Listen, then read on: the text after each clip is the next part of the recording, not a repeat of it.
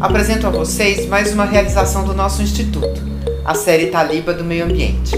Essa série é uma homenagem ao Luiz, arquiteto, engajado na proteção do meio ambiente e tinha como meta nos seus projetos os princípios de sustentabilidade. A série Taliba é composta de sete episódios. Trata dos principais elementos da natureza: a água, terra, fogo e ar. Agradeço imensamente a jornalista Cristina Serra, curadora e organizadora da série, e aos convidados que, com grande propriedade, nos trazem dos desafios e apresentam as soluções para enfrentá-los. Todos os episódios estão disponíveis no nosso canal do YouTube e na, na nossa página do Facebook. Convido a todos e todas a assistirem, comentarem e divulgarem em suas redes. Obrigada!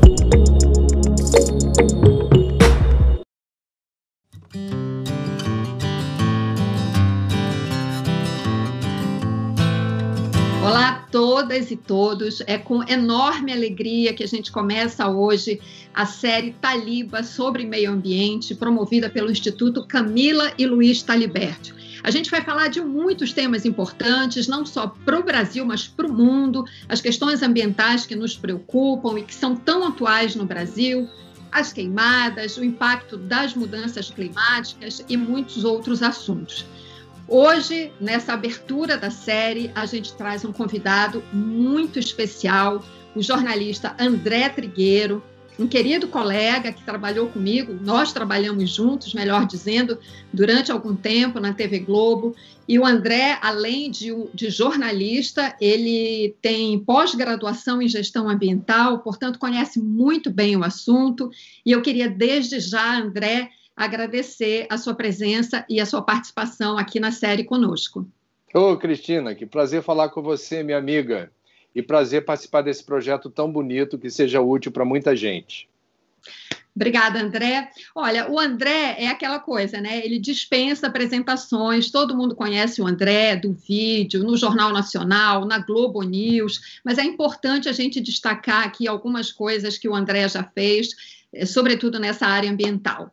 É, ele, além do conhecimento sobre meio ambiente, né, e por isso a gente quis trazer tanto ele aqui, é, e, e, e, o fato de que ele traz esse trabalho, mostra esse trabalho, é o foco do trabalho dele na televisão, a cobertura das questões ambientais, Bom, o André tem pós-graduação em gestão ambiental pela COP UFRJ, ele é professor, escritor, autor de seis livros, criou vários programas na TV, eu vou mencionar apenas um deles, o Cidades e Soluções, que também muita gente conhece, atua como repórter, apresentador, participou de várias coberturas internacionais, inclusive das conferências da ONU sobre o clima.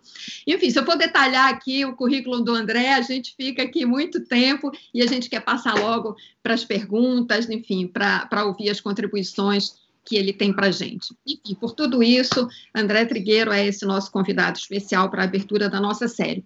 Eu queria conversar, começar, perdão, André, eu queria que você falasse um pouco para a gente, assim, dessa tua trajetória. Você se formou em jornalismo, depois você fez a pós-graduação em gestão ambiental.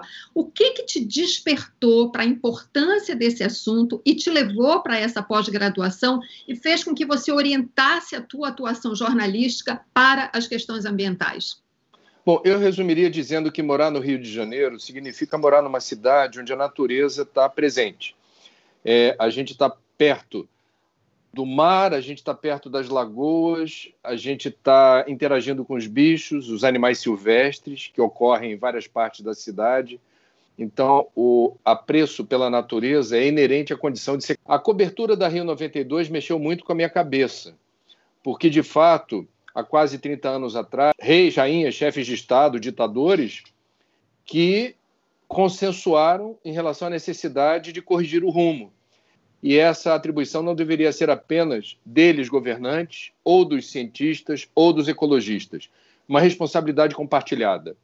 E nesse período me inspirou muito o trabalho do saudoso e querido amigo que partiu há relativamente pouco tempo, Washington Novaes.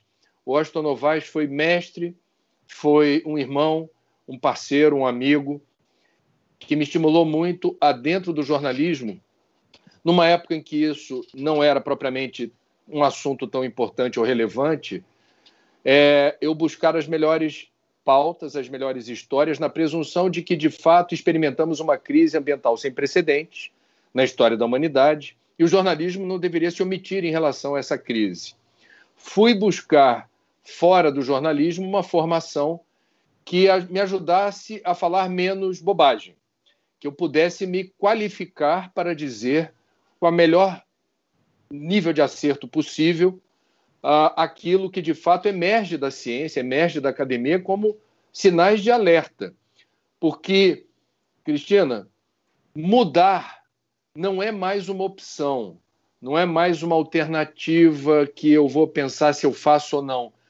Eu, sem nenhuma dramaticidade, com base apenas em ciência, diria: a gente precisa mudar hábitos, comportamentos, estilos de vida e padrões de consumo para ter alguma chance de emprestar sentido à palavra esperança. Tem muita coisa em jogo.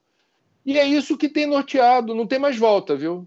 Isso aí, nessa encarnação, é, para o bem ou para o mal, esse assunto toma conta de boa parte do meu tempo e da minha energia.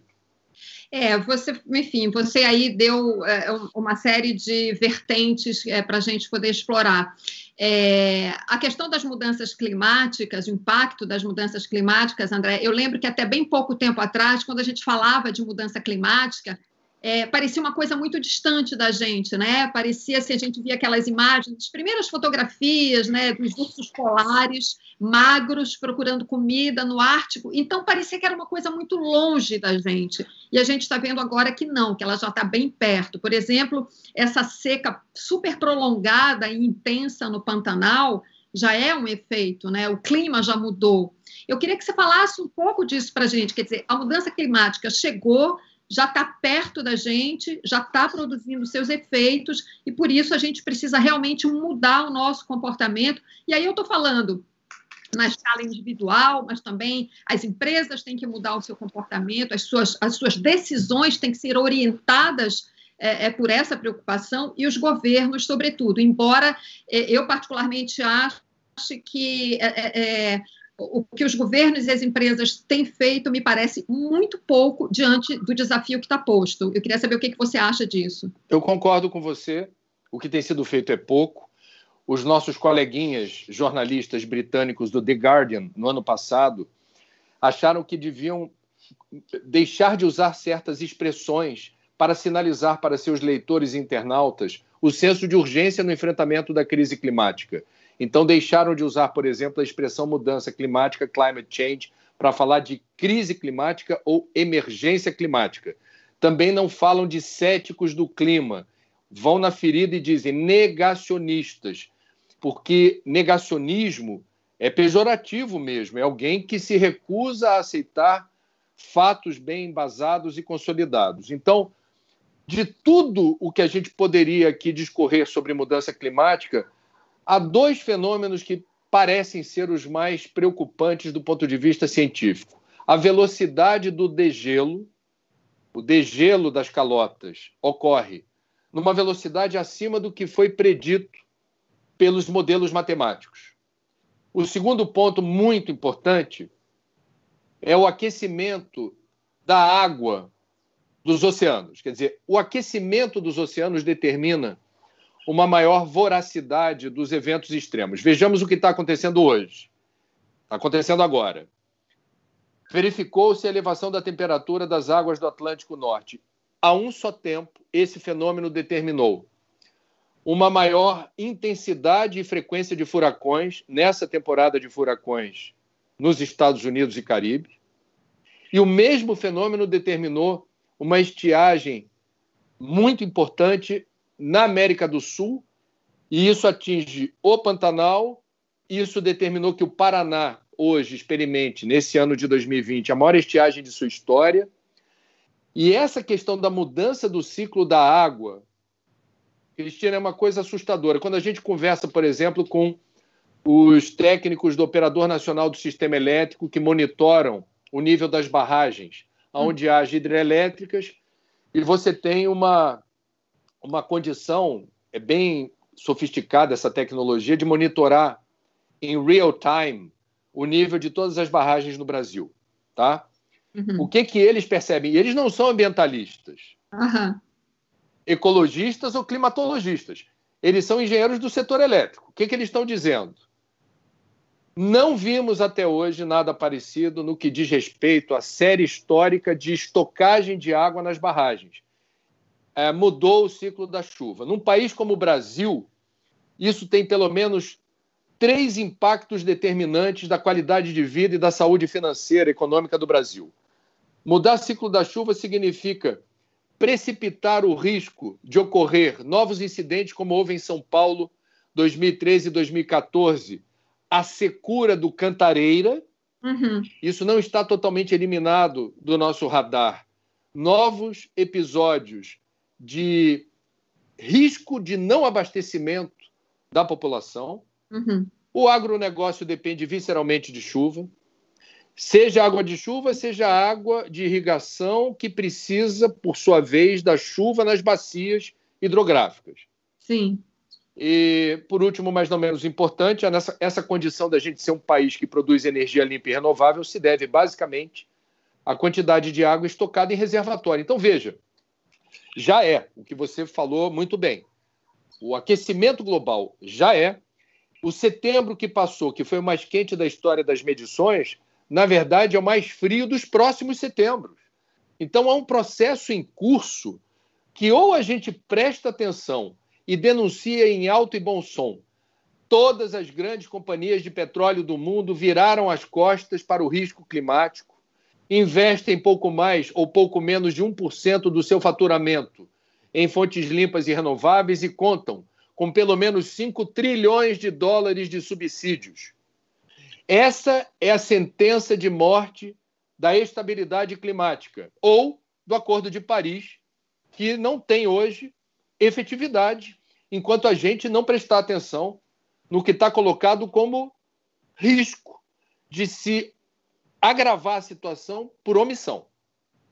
André, bom, acho que você deu bem a gravidade do problema, e para a gente tentar evitar que esse quadro se agrave ainda mais, seria necessário ter uma atuação muito forte dos governos, e, sobretudo, a, gente sabe da, da importância dos Estados Unidos nessa questão, né, que é, é, é um dos países que mais consome recursos naturais, né? a, a pegada ecológica, digamos assim, é, do americano é muito grande, né? que é simplificadamente aqui explicando para quem não sabe o quanto que cada um consome de recursos naturais na sua vida, no seu cotidiano, de acordo com o seu padrão de consumo, né? O padrão de consumo do americano é altíssimo. Então, assim, é, decisões como o Acordo de Paris, se não tem a atuação firme de, do governo de um país como os Estados Unidos, a gente sabe que a coisa não caminha. E a gente tem, como você falou, dizendo muito bem, usando a linguagem certa, né, um, o governo Trump como um governo negacionista.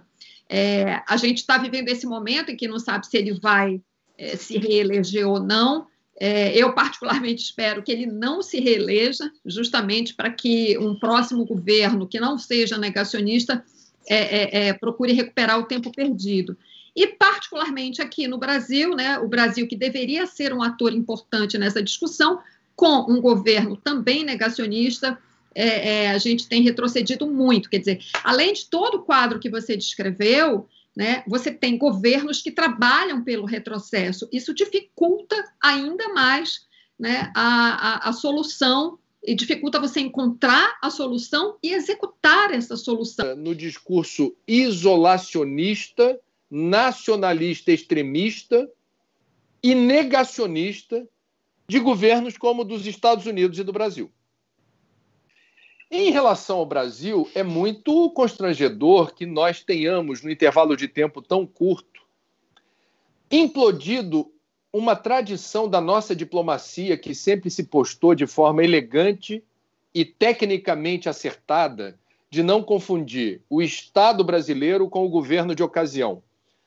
Quer dizer, a reputação construída na linha do tempo pelo Itamaraty foi da consolidação, independentemente do governo de ocasião ser de direita, esquerda ou centro, no tabuleiro da geopolítica internacional, o Brasil sempre teve inteligência. E a gente chutou o balde.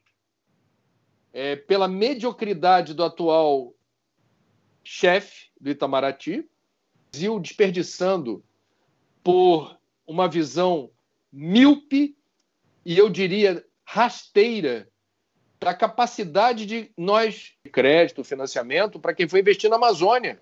Uhum. Então, a, a, as torneiras estão secando aonde o negacionismo prevalece. Você é, é, delineou ali um pouco, e eu queria aprofundar um pouco agora, saindo um pouco dessa questão específica do Brasil. Quando a gente fala em meio ambiente, em consumo de recursos naturais, né, uso de recursos naturais, é, eu acho que pouca, poucas pessoas, talvez, é, é, estabeleçam essa relação com o nosso padrão de consumo, que tem a ver com o nosso padrão de consumo, inclusive em escala individual, né? A gente, eu, eu acho que assim, a gente hoje em dia deve ser levado a, a, a fazer essa relação. É, porque, assim, ao mesmo tempo que a gente tem uma sociedade de consumo, consumo excessivo, a gente tem também uma sociedade de descarte excessivo, de desperdício. E isso me parece um dos nós dessa questão ambiental. Eu queria que você falasse um pouco disso para a gente, dessa sociedade de consumo, que também é uma sociedade de descarte. Por onde a gente começa? Eu sei que essa é uma mudança gigantesca, uma mudança de mentalidade que envolve muita educação, foi isso que você mencionou ali no começo da tua fala. E eu queria que você falasse um pouco para a gente isso, por onde a gente começa a, a mudar isso, porque assim a, a, mudança parece gigantesca, aí parece assim às vezes quando a gente pensa nisso, ah, não tem como mudar, já está dado, é assim, não vai mudar. Eu acho que muda, inclusive muda em escala individual para mudar na escala coletiva. Por onde? Quais são os caminhos? Bom, em primeiro lugar, entender o que você com muita uh, assertividade disse. Eu concordo. É, tudo que a gente consome tem pedacinho de natureza. O consumismo é diferente do consumo. O consumo favorece a vida, a gente precisa consumir para viver.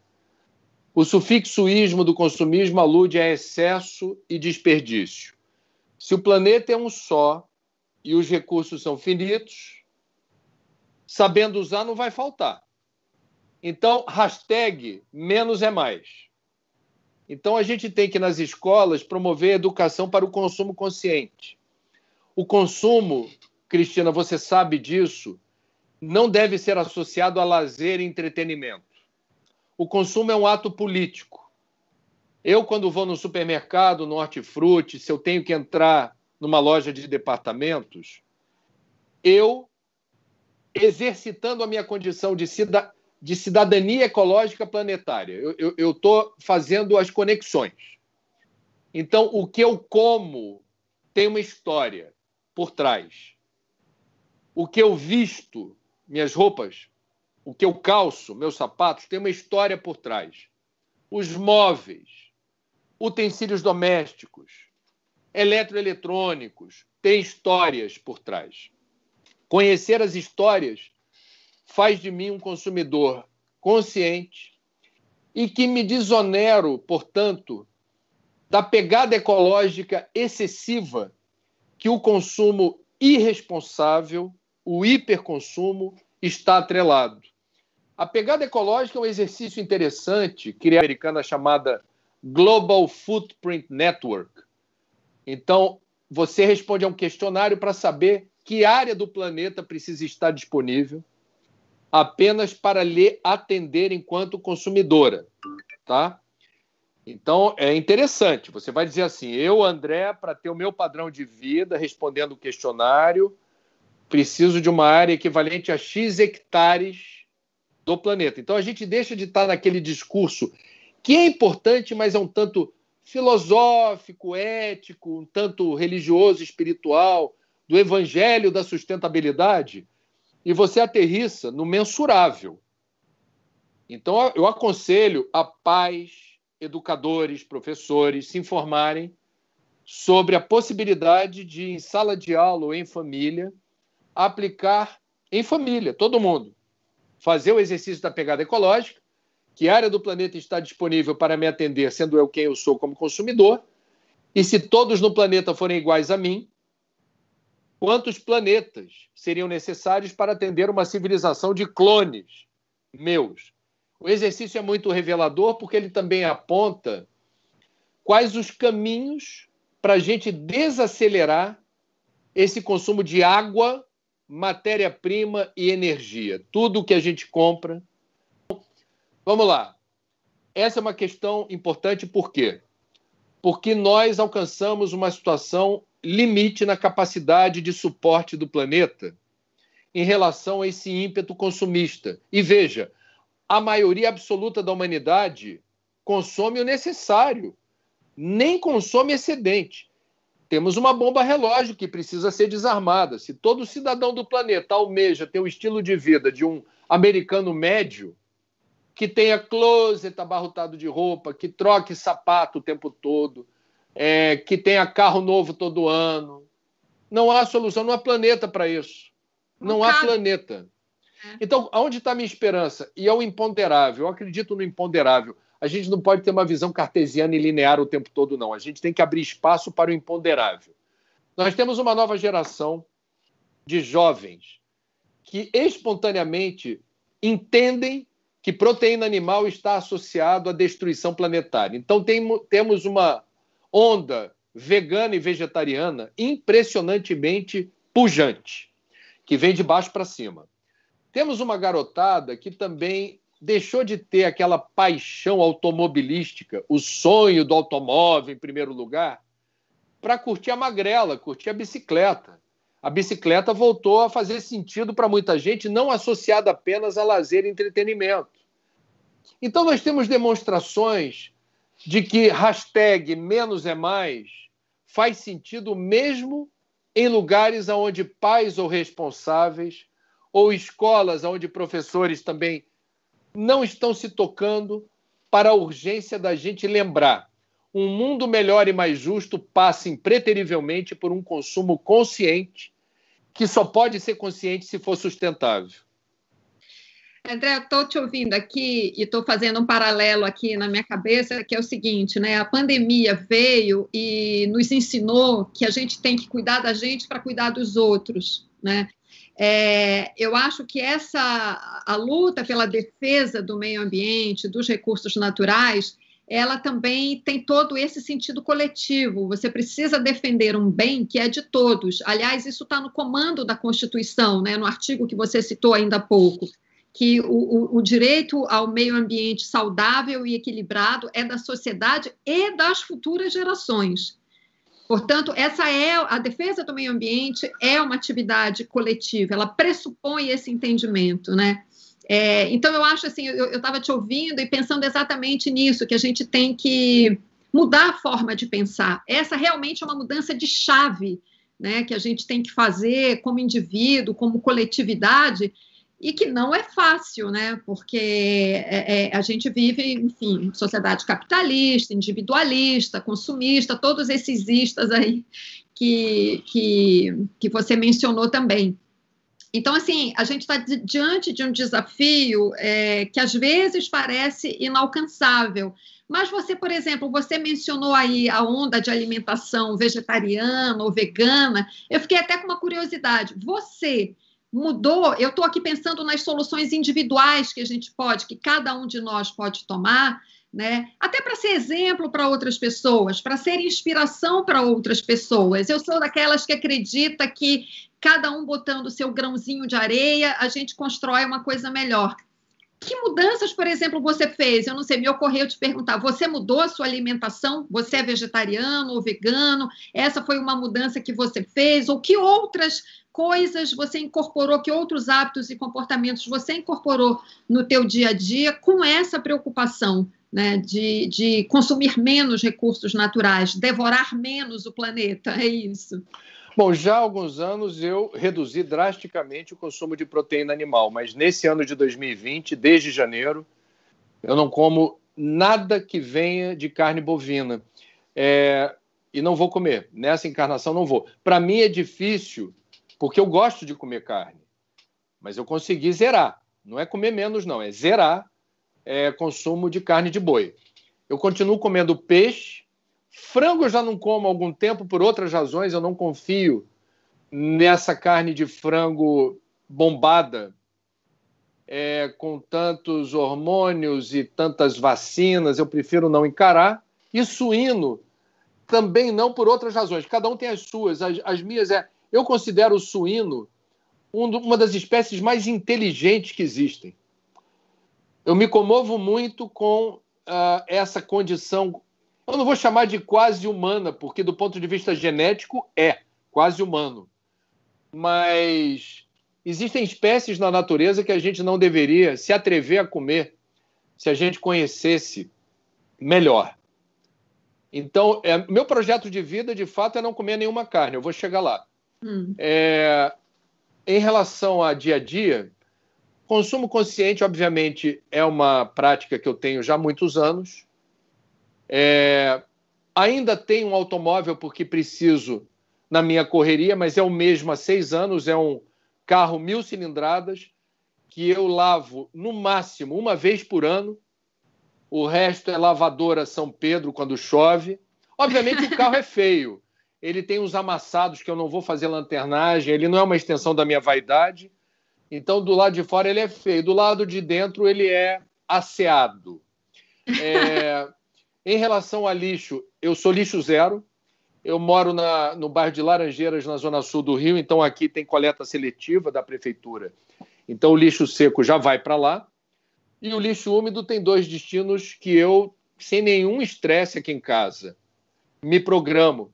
Há quase 10 anos eu tenho miocário, eu sou vermicultor, então parte da minha dos restos de fruta, legume e verdura vão para uma caixa onde as minhocas agradecem comovidas o nutriente e transformam esse nutriente, que é lixo, em adubo orgânico de excelente qualidade para minhas plantas. Eu também dou de presente, porque tem excesso.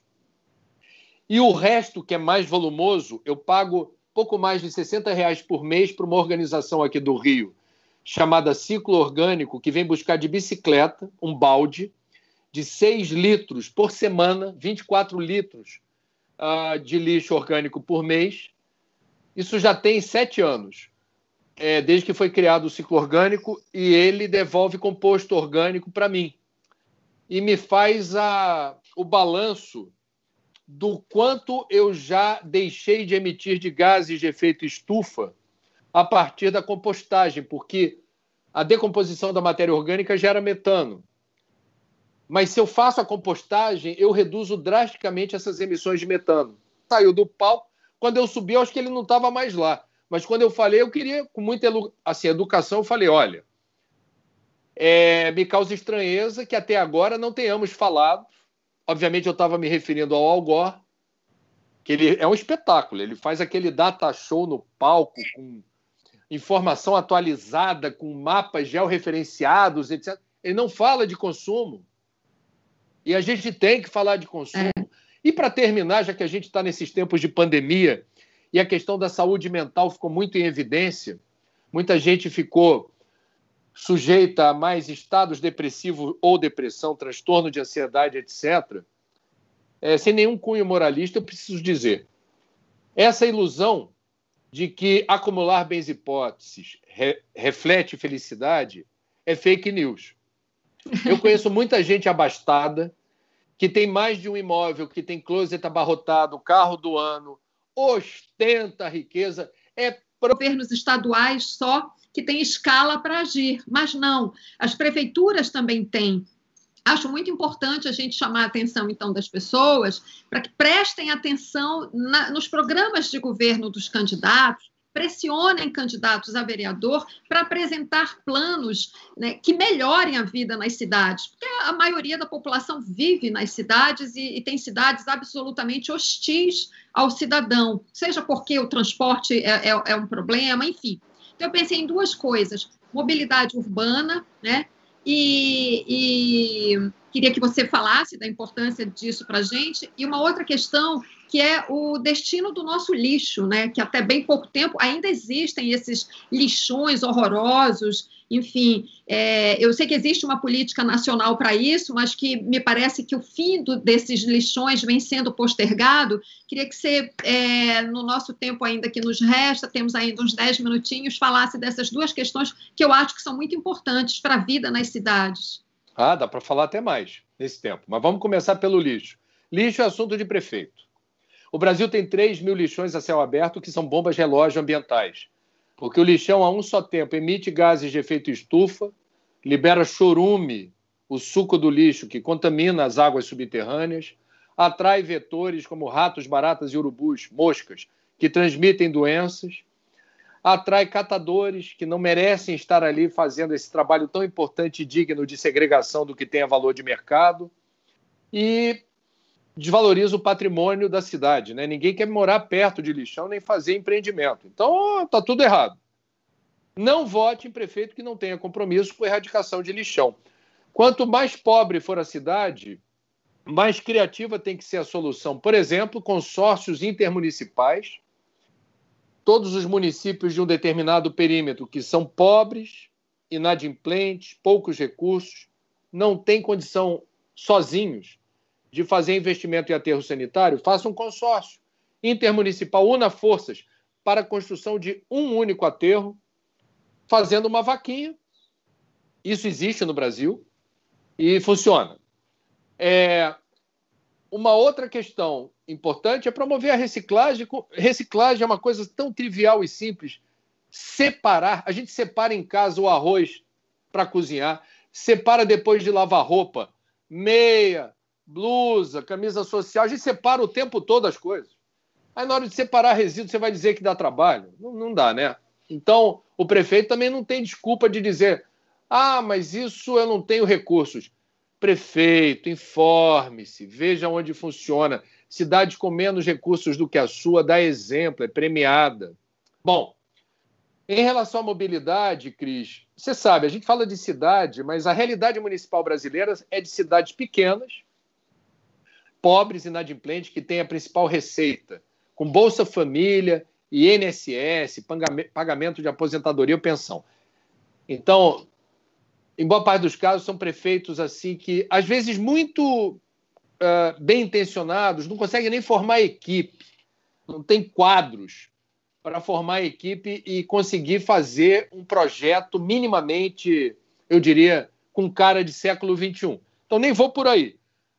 Mas temos um vício que é achar que desenvolvimento é fumaça e que cidade precisa ter asfalto e estacionamento. Ou então precisa ter rede de fast food. Minha cidade tem aquilo ali. Né? É, nas cidades de médio e grande porte, é necessário pensar com inteligência o sistema de transporte como aquele que compreende todos os diferentes modais de transporte que caprichosamente podem ser complementares. Então, tem lugar para o ônibus, tem lugar para o trem, tem lugar para o metrô, vai ter lugar para o táxi, o aplicativo de transporte o transporte individual, vai ter lugar para a bicicleta, patinete, patins e pedestre. Como eu me desloco na cidade com inteligência? Eu posso, por exemplo, hipoteticamente, sair da minha casa, pegar a bicicleta e até a estação do metrô, onde haverá um bicicletário, percorro duas ou três estações, desço e pego uma outra bicicleta de aluguel, bicicleta pública, ou ando dois quilômetros, ou pego um aplicativo de transporte baratinho. É preciso ter inteligência na combinação dos modais. Várias cidades, obviamente cidades mais velhas, antigas, que sofreram esses problemas primeiros, primeiro, conseguiram promover essa combinação. No Rio de Janeiro, para dar apenas um exemplo da burrice gerencial, nós temos o trem concorrendo com o BRT na Avenida Brasil. É, não é assim que a gente acha que vai funcionar. Ou seja, esses corredores eles precisam ser planejados de maneira interdependente e complementar. Isso é o ideal. É possível fazer? É.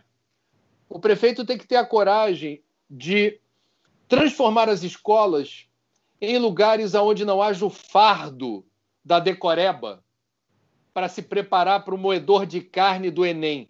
A gente precisa promover a aventura do conhecimento. O conhecimento tem que ser atraente, lúdico. A gente precisa ter vontade, saudade da escola, não é só para ver os amiguinhos. A gente tem que ter saudade da escola para dizer que bom que eu vou reencontrar aquele professor ou aquela professora, porque Ele ou ela é o máximo. Eu adoro estudar. Eu adoro fazer pesquisa. Eu reclamo quando não tem dever de casa. Então, a educação tem que ser uma aventura prazerosa, instigante, a promoção da curiosidade e não o fardo acachapante do decoreba. E promover saúde básica, preventiva, né? porque é tão simples. Se você só pensa em saúde na hora que o mal se instala, uma patologia diagnosticada, gasta mais. Uhum. Se eu consigo promover, e é barato, é barato, é um médico de família que faça a prevenção. Eu vou lá na casa da dona Cristina, que eu já vou há cinco anos, uma vez por mês. Dona Cristina, tudo bem aí? Deixa eu falar com a senhora. Vamos fazer, respira fundo, estetoscópio, medir pressão, como é que está a comida? Está comendo sem sal, né? Você vai prevenindo. Mal comparando, por que, que a Covid foi mais inclemente, implacável com pessoas negras e pobres? Porque você tinha, ao mesmo tempo, desassistência médica, aqui nos Estados Unidos, dois países que lideram o ranking, uhum. e uma alimentação ruim, que é comorbidade. Ou você vai ter obesidade uhum. mórbida, ou você vai desregular diabetes, vai desregular questões. Então, assim, eu realmente acho que a eleição mais importante é a municipal, porque é o nível de gerência mais próximo da gente nós estamos votando para síndico, né, Cristina? É. Então que a gente escolha o melhor síndico ao nosso alcance, porque é a pessoa que vai cuidar dos interesses mais próximos da gente. Não dá para errar aí. É. Vamos combinar. Eu diria, pode ser meio, meio duro o que eu vou dizer, mas eu vou dizer assim mesmo. A gente perdeu o direito de errar na hora de escolher nossos representantes. Concordo. Perdemos o direito de errar. Então, como é que eu não erro? A Cristina já falou. Estamos na era da informação digital, pesquisa. Converse com, com pessoas que você acha que sejam mais bem informadas sobre política. Esse candidato é bom? Essa candidata merece confiança? Mas esse daí não estava ligado àquele outro que é ladrão? Dá para confiar nele? Vamos conversar, gente, vamos se informar. No Rio de Janeiro, onde eu estou falando com vocês, votamos no escuro para prefeito e para governador. O prefeito disse que ia cuidar das pessoas, numa linguagem pastoral, religiosa, confessional. Não foi assim que se deu. O governador era um ilustre desconhecido, a gente votou no escuro. Você aí já assinou cheque em branco? Ninguém faz isso. O eleitor fluminense fez. Cheque em branco para um tal de. Chamavam ele de Witzel. Nem o nome dele sabiam pronunciar. Era Wilson Witzel invertiam tudo. No escuro. Vote em quem você quiser, mas informe-se sobre o candidato, porque votar no escuro não lhe dá direito depois de dizer eu não sabia. Como não sabia? É. André, nossa, minha última pergunta realmente tá, é uma pena que o tempo está se esgotando. A conversa com você é muito rica e vai longe. É, eu queria, eu só não queria deixar de mencionar o seguinte: é, daqui a pouco tempo, em novembro agora desse ano, o desastre da barragem de Fundão em Mariana vai completar cinco anos. Por incrível que pareça, o processo criminal anda devagar, quase parando o rio continua contaminado, as pessoas não receberam ainda totalmente as suas indenizações, enfim, é, é, é, um desastre que continua até hoje, né? Ele se desdobra até hoje em várias consequências. Os povoados que foram atingidos ainda não foram totalmente, não foram reconstruídos ainda, estão em processo, mas cinco anos depois ainda não foram. E a gente tem o desastre de Brumadinho, que é um dos focos aqui do, do Instituto. Enfim, é uma, é o, esse assunto das barragens de mineração. É, a gente tem um, uma atenção especial com esse assunto por motivos óbvios. É, e eu, ele, por tudo que a gente conhece desses dois casos, a gente viu que a mineração teve uma atuação, as empresas tiveram uma atuação no mínimo, no mínimo, é, negligente com as normas de segurança. Eu queria uma última palavra sua sobre o que você conhece desse assunto, o que atuação, é, o que foi revelado sobre a atuação das empresas e como isso precisa de fato ser mudado no Brasil, considerando que ainda existem mais de 700 barragens espalhadas pelo país, algumas em situação de risco. Enfim, eu queria uma última palavra sua sobre essa questão.